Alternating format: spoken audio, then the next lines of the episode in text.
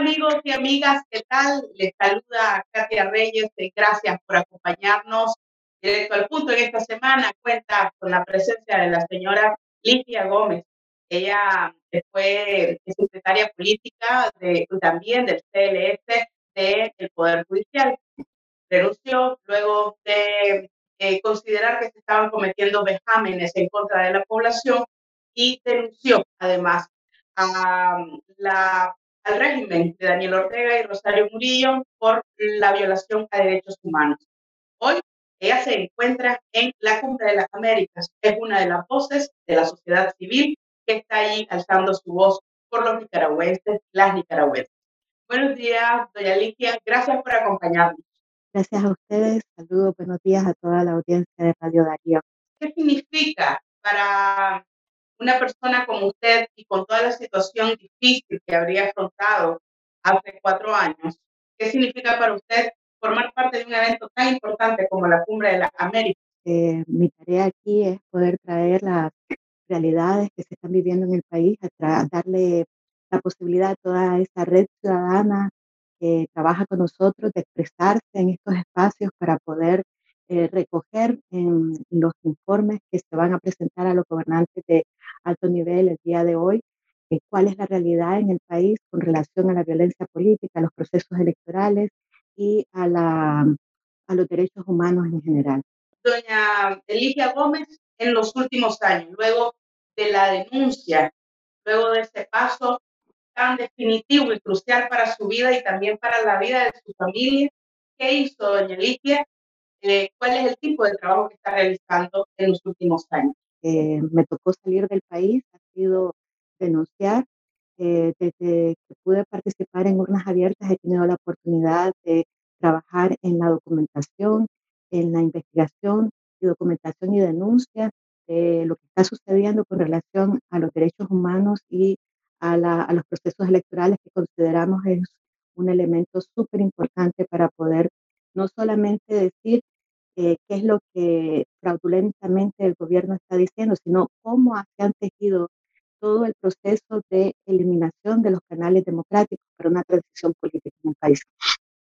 Para mí ha sido un proceso difícil de desarraigo. Em, humanamente es un proceso que tiene diferentes etapas, igual que un duelo, igual que una pérdida, cuando uno pierde su, su casa, su país, eh, eh, uno enfrenta diferentes procesos de, mm, de duelo y de pérdida, eh, pero el hecho de poderme involucrar activamente en trabajar en una iniciativa como Urnas Abiertas que permite poner en, en, práctica mis conocimientos de investigación que, en los que he trabajado por más de 20 años, la formación que tengo, para poder em, denunciar, documentar, porque no solamente tenemos que decir tenemos que demostrar en realidad qué es lo que está sucediendo. Y esto es lo que nos hemos dedicado a hacer y eso es un compromiso que tengo con el pueblo de Nicaragua y con mi familia. También mis hijas y mi esposo me apoyan en esta labor. Eh, ellos consideran también, igual que yo, de que es una labor fundamental que hace urnas abiertas para la sociedad nicaragüense y para la sociedad en general, porque lo que está pasando en Nicaragua, desgraciadamente, puede pasar en otros países de la región. Ya estamos viendo cómo a través de justificar el hecho de tener seguridad eh, o, crecimiento económico se favorece el, el, la consolidación de estos eh, gobiernos autoritarios que destruyen el Estado de Derecho y con, eh, se justifican ellos generar esta represión y este tipo de, de destrucción de la institucionalidad con objetivos supuestos de mayor crecimiento económico o objetivos de mayor seguridad. Pero a largo plazo simplemente lo que hacen es consolidar eh, regímenes autoritarios que eh, destruyen todas las posibilidades de la sociedad para poder desarrollar sus funciones de fiscalización, observación, incidencia en la política pública para el bien de la sociedad misma. ¿Qué tipo de receptividad han encontrado en este caso ustedes como sociedad civil por parte de urnas abiertas en esta cumbre de las Américas y en los diferentes espacios paralelos en los que están participando. Sí, la receptividad es impresionante. eh, el aprendizaje también es importante debido a que participan redes de organismos que trabajan en temas similares de toda la región y eso nos permite también aprender de estas experiencias. Hemos establecido eh, contactos, hemos establecido relaciones con, con otras organizaciones que están trabajando este tipo de temas y que tienen en algunos casos más experiencia porque ya llegaron a temas de la Comisión de la Verdad, por ejemplo. Em, las actividades paralelas que se han hecho, aquí hay muchos nicaragüenses que están trabajando, denunciando. Hoy va a haber un evento sobre la situación de los presos políticos, ya que se cumple un año de que Félix y, y Juan Sebastián Chamorro ya están en, prisión, más todos los líderes ¿no? que están en prisión desde hace un año.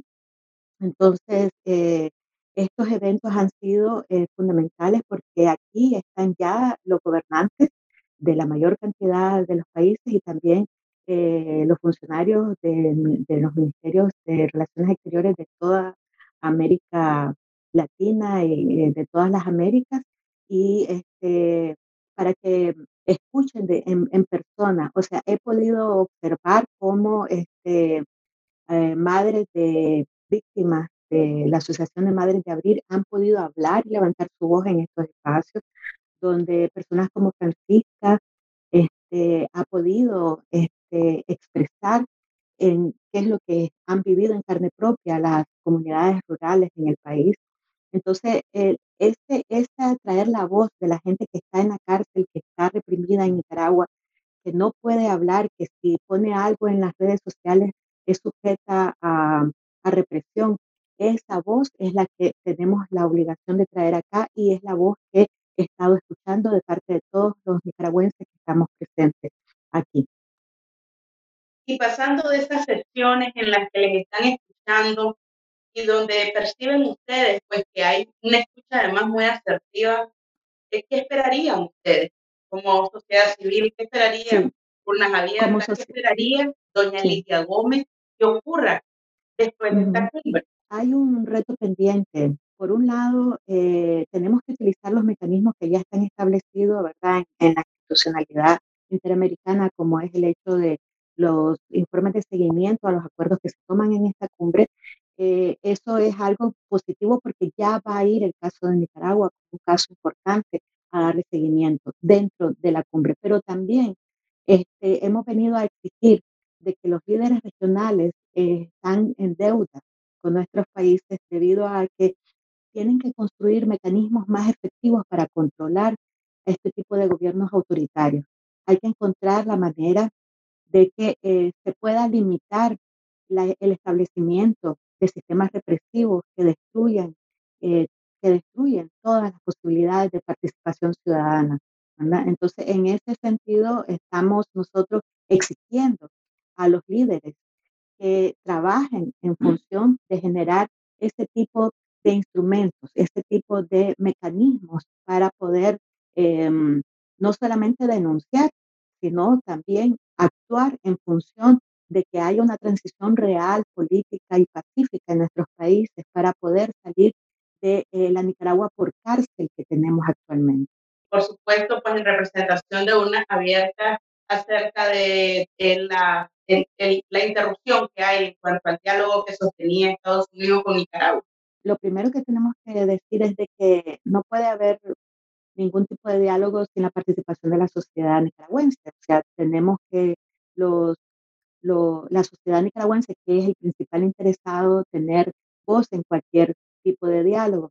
Este, nosotros oficialmente no hay una comunicación ni de, de- de parte del gobierno, de ninguno de los, de los funcionarios del gobierno de Nicaragua, ni tan bueno del régimen autoritario dictatorial de Nicaragua, y en el caso de Estados Unidos, pues han habido algunas publicaciones así un, un poco, poco claras o poco profundas sobre qué es lo que en verdad se está negociando. No- Nosotros esperaríamos como un organismo basado en la observación ciudadana, este, que en verdad la voz de la ciudadanía nicaragüense, eh, los intereses del pueblo nicaragüense estén presentes en cualquier tipo de diálogo que se entable, porque lo que nosotros queremos es justicia, no repetición y retomar la democracia en el país. ¿Cómo se prepara una abierta y qué va a servir de los aprendizajes de las votaciones presidenciales?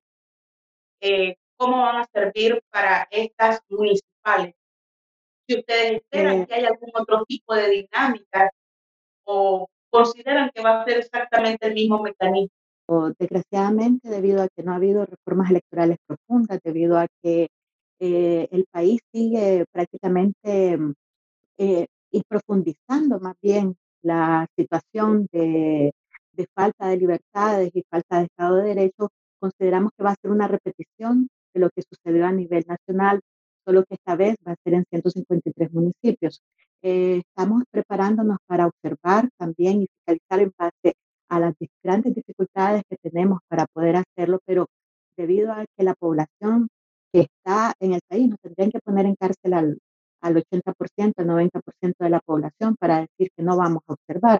En ese sentido, estamos ahí, estamos trabajando ya en eso y este, vamos a poder eh, levantar información clave sobre violencia política en el proceso electoral de las municipalidades y cómo se va de- desarrollando este proceso que por el momento no ha arrancado firmemente. Ya eh, hemos visto la actitud del gobierno de ni siquiera presentar los calendarios electorales cuando eso se hacía sistemáticamente los 5 de mayo de cada, de cada año eh, electoral.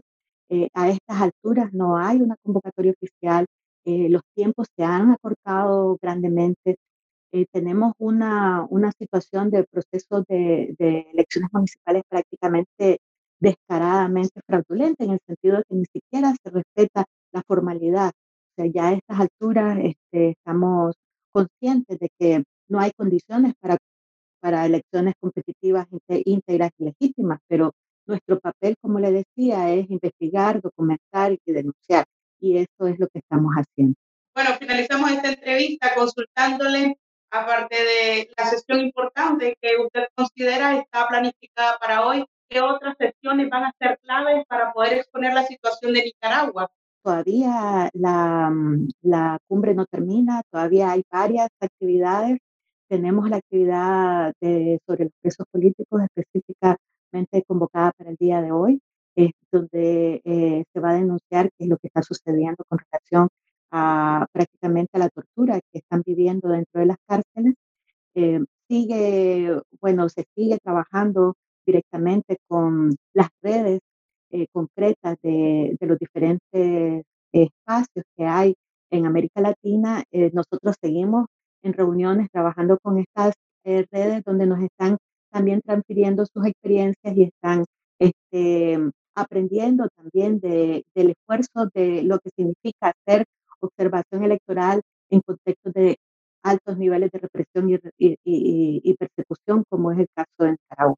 Eh, doña Alicia Gómez, si tiene comentarios finales que quiera transmitir a nuestros seguidores a través de esta entrevista, puede hacerlo. Decirles primero que soy admiradora del trabajo que ustedes hacen, de las dificultades con las que han tenido que enfrentarse desde que se les ha perseguido y atacado su, su radio y saludar a su audiencia de que, ten- que, que los siguen y que espero que, que sigan siempre este de- excelente trabajo y, y solo darles mi admiración y respeto. Muchas gracias. Definitivamente recíproco. Eh, muchísimas gracias, doña Alicia Gómez, comparecía hoy. Esperamos que usted eh, haya aprovechado también esta entrevista, que haya sido de provecho para usted y por supuesto agradecerle por seguirnos en nuestras redes sociales. Estuvo con ustedes Katia Reyes. Gracias, que estén bien.